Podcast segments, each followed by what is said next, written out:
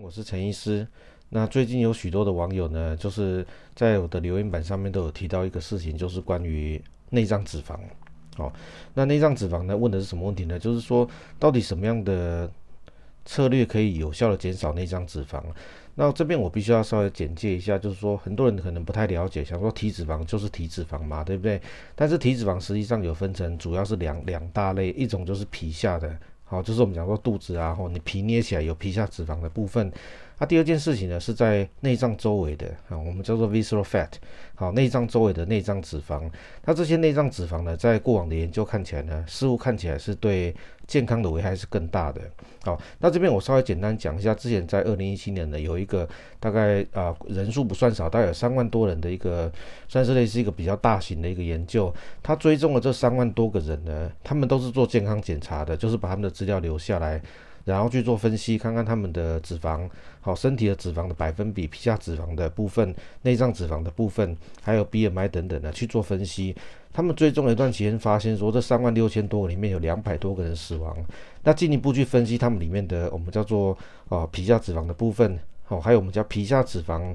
内脏脂肪、BMI，还有另外一个指标就是看看说内脏脂肪比上。我们的呃皮下脂肪，好，就是两个相两个相处之后得到的一个 ratio 一个比例，来看看说到底哪一件事情的影响真的比较大。好，那这边研究结果是告诉我们说，那个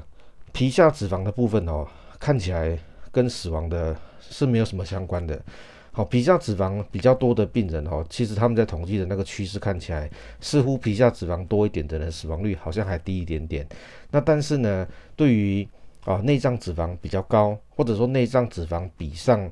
那个皮下脂肪好的那个比例，这两个事情呢，看起来对于病人的死亡率是有提升的。好，那但是经过比较复杂的一个叫多变相分析，哈，所谓多变相分析就是把所有可能会干扰我们的统计结果的这些因素呢，把它逐一的筛选，好，那利用统计的方式呢，重新再跑一次的那个统计相关，最后会发现呢，其实影响最大的是什么？是我们的内脏脂肪的比例比上那个啊皮下脂肪的那个比例，好，这两就是内脏脂肪的量。除上皮下脂肪的量，好，这样的一个相对比例，看起来似乎是对健康的影响是最大的。好，那这边我需要特别讲一下，就是说这一个研究呢，它是做健检，所以大部分的是什么？是成年人，大部分年纪呢是在中年。好，那这个是要让大家先知道一下，是说对这样的一个族群呢，会有这样的一个结果。好吧，那我们如果说今天有共识的知道说内脏脂肪呢是一个不好的东西，可能会影响你的健康。那之前的研究都告诉我们，这个跟什么？包括中风啊、高血压、代谢症候群等等，有非常多的疾病都跟内脏脂肪高是有相关联的。不，我们会问的问题是什么？那到底什么样是一个有效的策略？可以减少我们的内脏脂肪，好，反正你就人就在这边嘛。那我现在到底要采行的是什么样的一个策略？那策略很简单嘛，一般来讲就是两大类，一种就是有氧运动，一种就是做阻力训练，就是我们讲重量训练的一个部分。那这边可以给大家分享一下不同的研究呢，你会发现结果呢不太一样。那第一篇研究我要分享的是关于在二零一五年的时候在加拿大，好，他们所做的一个。哦，叫随机分配的一个研究，叫做 randomized control trial，哈，我们叫做随机分配研究。那他把所有的受试者，好，我顺便要这边讲一下，他的受试者全部都是十四岁到十八岁的一个青少年，然后体重都是超标的，都是超过百分之九十五的区间以上的的肥胖的青少年，他们把它收录在这个研究里面，随机呢就分配成几组，分成四组，啊，有做有氧运动的。做阻力训练的，哈，就重量训练的部分，两个一起做的，还是通通都没有做的，好，那这个研究看起来的结果是怎么样？对于皮下脂肪的部分呢，有氧运动下降的幅度呢，好，它是减少了，数字上面呢，它是算面积，然后减少是十六点二，那做阻力训练减少是二十二点七。那那个我们叫做呃两个一起做的话，减少是十八点七。那 control 的话就是就是因为这是对照组，然后这个就没有比较。那最主要的事情是让大家知道说，对于皮下脂肪的减少呢，诶，看起来好像那个重量训练会比单纯的有氧或者是有氧再加重量训练来的好。好，看起来似乎是这样子，但是呢。这个对这些的青少年来讲呢，对于内脏脂肪呢，似乎是完全没有影响。好，四组里面通通都没有影响。好，这个就比较奇怪一点。好，好，那我们再来看下一个研究。那下一篇研究，这个是在二零一八年发表在 American American Journal of Physiology 哈，美国的生理学会的一个期刊。那他这边也一样是做一个随机分配的研究，把一百五十五个受试者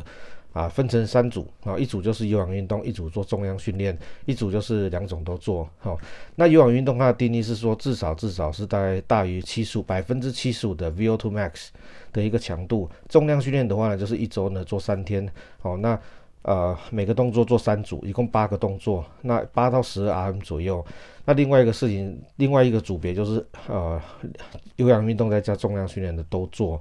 那他这边看的几个指标也蛮有意思的啊、哦。第一个就是说，对于肝脏周围的脂肪呢，哦，呃，重量训练减少的是最多的，有氧运动呢最少。好、那两个一起做的介于中间。那对于其他的整体的腹腔内的一个我们叫内脏脂肪的部分呢，减少最多的是什么？那个重量训练的部分，好，那两个肯拜的话呢，次之，那最差的是有氧运动。那第三个对于皮下脂肪的部分呢，呃，效果最好的是有氧再加重量训练，两个一起做，效果是最好的。那对于重量训练的话，次之，有氧运动的话，效果是最差。好，那呃，陈医师讲到这边之后，很多人都会可能就跳脚了，就会说。那怎么怎么会这样子呢？跟你一般的认知不太一样啊！一般不是都说有氧运动对内脏脂肪、对皮下脂肪的减少效果是比较好吗？好，那这边陈医师也必须要特别讲，因为其实我们在阅读研究就是这样子的哈。你研究看的越多，哦，读的文献越多之后，你就会发现有很多的一些研究结果是互相会有冲突的。好，所以其实我们今天还是回归到就是讲说，呃，这些的临床的一些研究的一个结果，我们要怎么样实际应用到我们的学员上面，或者说用到怎么样用到我们家人身上，或者说怎么用到自己身上，还是要考虑到比较实务的一个观念。那这边陈医师要特别讲的事情是说，啊，大部分哈，我想说研究大家都有不同的结论嘛，对不对？那但是不同的研究之间，我们需要找到一个什么，就是共同的一个交集，就是大家至少都有共识的一个部分。那有共识的部分在哪里？好，如果你单独看一篇，可能研究结果是这样子，看另外一篇研究结果又讲不一样，那看多了之后你就不知道。要到底要怎么做嘛，对不对？所以这边的话，其实要跟大家讲说，比较务实的做法的话呢，大部分的研究，大部分的一些专业的一些我们讲过权威的网站里面的建议，其实都一样，两种都需要做哦。那理由其实也很简单，因为比较多的研究看起来，减少皮下脂肪、减少内脏脂肪呢，比较多的研究看起来有氧运动效果比较好，好、那但是呢，之前陈医师的影片里面也都反复提及一个观念吧，就是说我们在减少身体的的身体的重量的时候，在减重的过程呢，如果你只采行有氧运动的话，你身上的受体组织就 lean mass 的部分呢，肌肉组织掉的呢会越多。那只有只有你加上重量训练之后，你才能够保留更多的一个 lean mass。它这个也是很多的一些权威的网站呢，和医学的网站里面要求两种都需要做的原因就在这里，就是它有氧运动效果虽然很好，但是你不能单单只做有氧运动，重量训练是一定要加上去，因为它才能够保留你的受体组织。啊，我们讲说病人的，我们讲说生活品质呢会比较好，他的肌力呢会比较好，这个是有一个很重要的一个功能的选项在。所以今天我们觉得其实不用太执着说到底要做有氧运动好还是重量训练好，硬去比较这两个，我觉得其实在目前研究研究看起来呢，啊没有得到一个结论呐。但是也许可能有氧，我自己会认为有氧效果可能会稍微好过重量训练。那但是呢，两个不能偏废，你必须要两个都做。那如果说今天以越年纪越大的人来讲的话，我比较侧重在重量训练为主，那再加上有氧运动。好，那这个这样子的建议原因在哪里呢？我再会在下一个影片的时候呢，会跟大家讲到说，内脏脂肪听起来就是很不好的一个东西。那但是呢，是不是所有的统计、所有的年龄层呢、所有的族群，我们都觉得它要越低越好？哦，这个是我想可以值得大家深思。那么下一个影片会跟大家讲一下，说为什么陈医师会有这样的一个建议在。那今天的哦主题主要是放在说，到底哪一种运动减低内脏脂肪比较好？那我要跟大家讲的事情是说，前面的研究结果是这么写的。那但是呢，以我们读了这么多研究看起来，有氧运动效果应该是好一点点。那重量训练效果呢，不是没有，它还是有效果的。好，但是实际的建议应该是两种都要做。好，这边给大家参考一下。好吧，今天就先讲到这边，拜拜。